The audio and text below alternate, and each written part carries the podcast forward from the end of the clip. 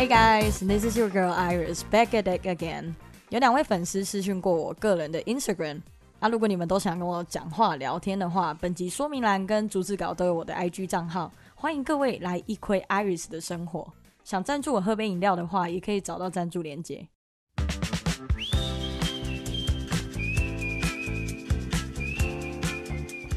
OK OK，很高兴前几周我们的见面会顺利落幕。I had a lot of fun there with you guys。在落幕前，粉丝 Amber 再一次提醒我，他正在等这一集，他想听听我怎么学英文的。那我们英文听我说，就是有观众要求，我们就会做。So today I am presenting you the story of my English learning journey。原本想说这一集要拍成 YouTube 影片，然后等到影片准备好之后，再把这一集一起做出来。But I've been busy lately, so I decided to release this podcast episode first. 然后，如果你在背景有听到维尼妈妈在炒菜的话，没错，我今天在疫情开始前第一次回到维尼家录音，所以你等一下可能会听到维尼跟我聊聊天吗？应该不会，只是有妈妈在炒菜，在新家。啊，大家包涵来包容一下。那跟大家复习一下，我是戏曲学院的科班生，我长期活在升学体制外。我半路出家学英文，没有去过英语系国家，没有去补习，一路自学英文，误打误撞造就了现在的我。If you could go back and talk to the 18-year-old Iris and say, "Yo, do you know you gonna become an English teacher?" She will say, "You're crazy." 十八岁的我从来没有想过我会变成英文老师，也像大多数正在学习之路跋涉的各位，对于自己能不能把英文学好这件事情半信半疑。我也曾经是这样。I have been there, but I think as long as you want it, as long as you keep pursuing your goal, you will make it one day. 我也正在试着鼓励自己把西班牙文学得像我的英文一样。学语言虽然是好玩的，但是真的很不容易。And we will see how that goes. 那我们就进入正题吧。First, I want to talk about what knowing a language means to me. 我想先来聊聊对我来说会一个语言是要有多了解，才可以说你真的懂一个语言。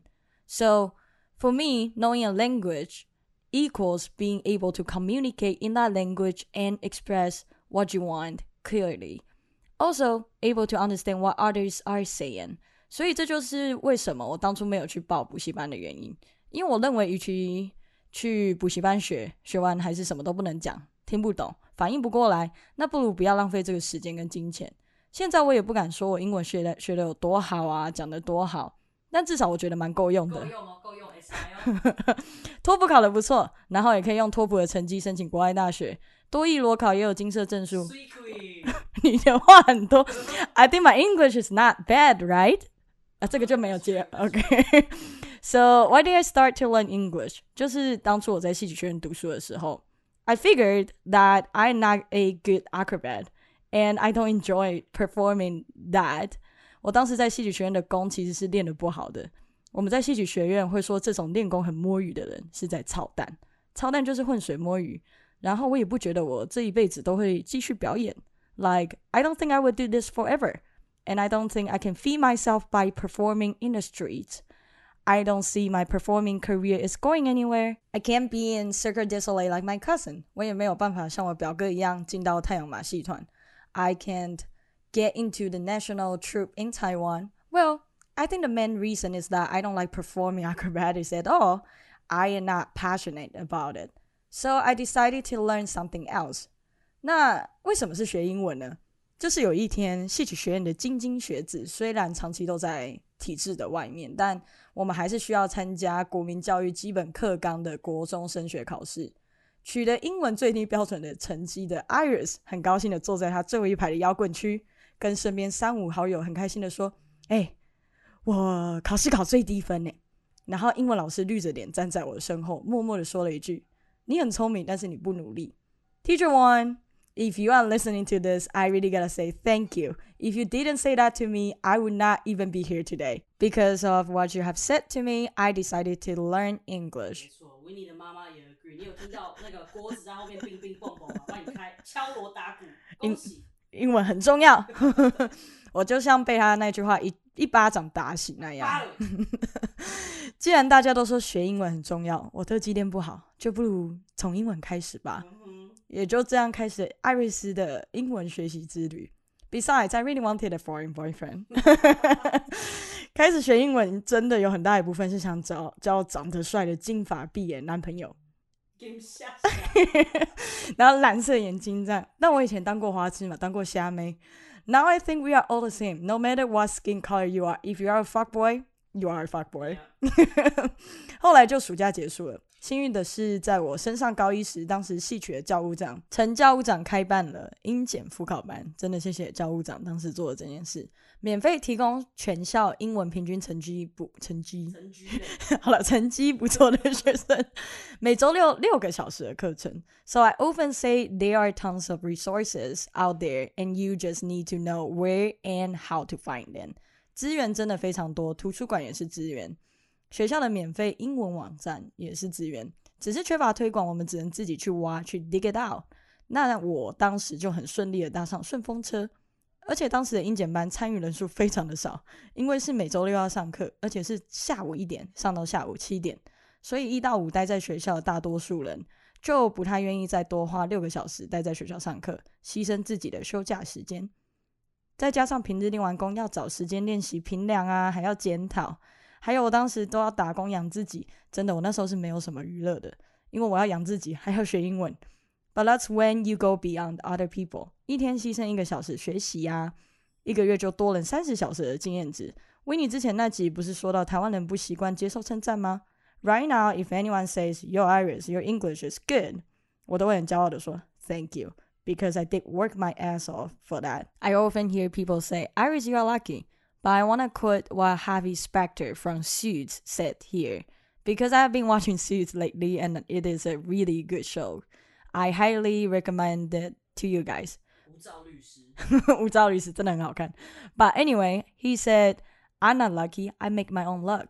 而且我的学习之路也一也不是一直都很顺遂，人生本来就不顺遂，学习之路很顺遂都很衰。这样，参加英检班之后啊，我过了半年就去考英检初级。 英年初级考出来的结果就是听力跟阅读都过了，口说和写作没有过。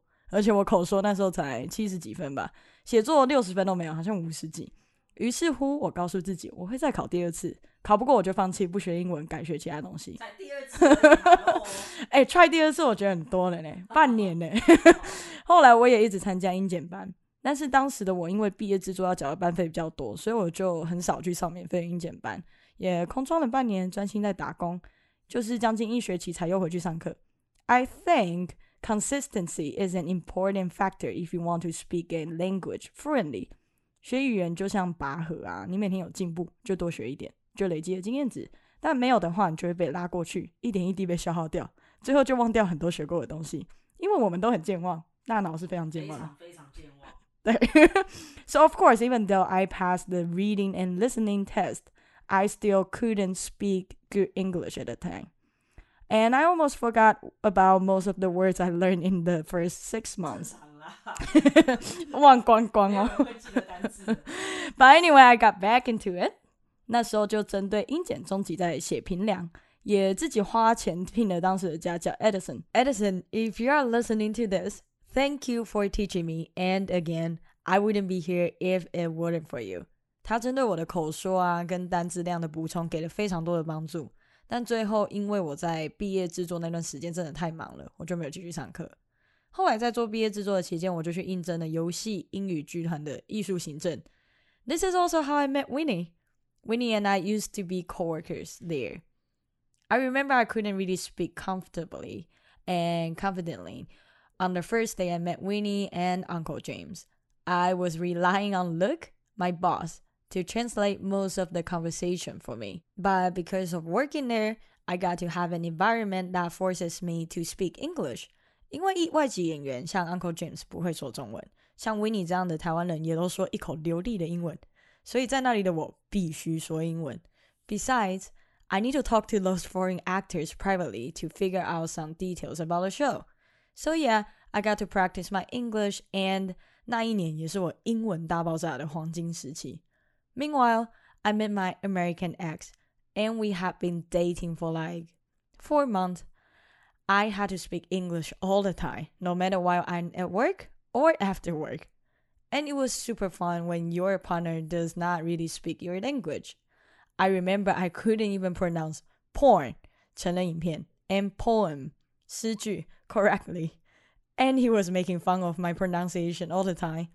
You probably think that Iris, your English is good because you have the environment and opportunity to practice. But I believe that input and output are both important. And environment can be created. 所以当时的我下班也会看一些英文的影片啊，看书学习啊，补充新的单字。周日跑去语言交换活动，认识新朋友，讲英文。Back to what I was saying, my ex and I broke up, and I also left Last Play Theater afterward. I started working at an American bar, serving beers to foreign customers. Had my GEPT 英检中级 easily passed.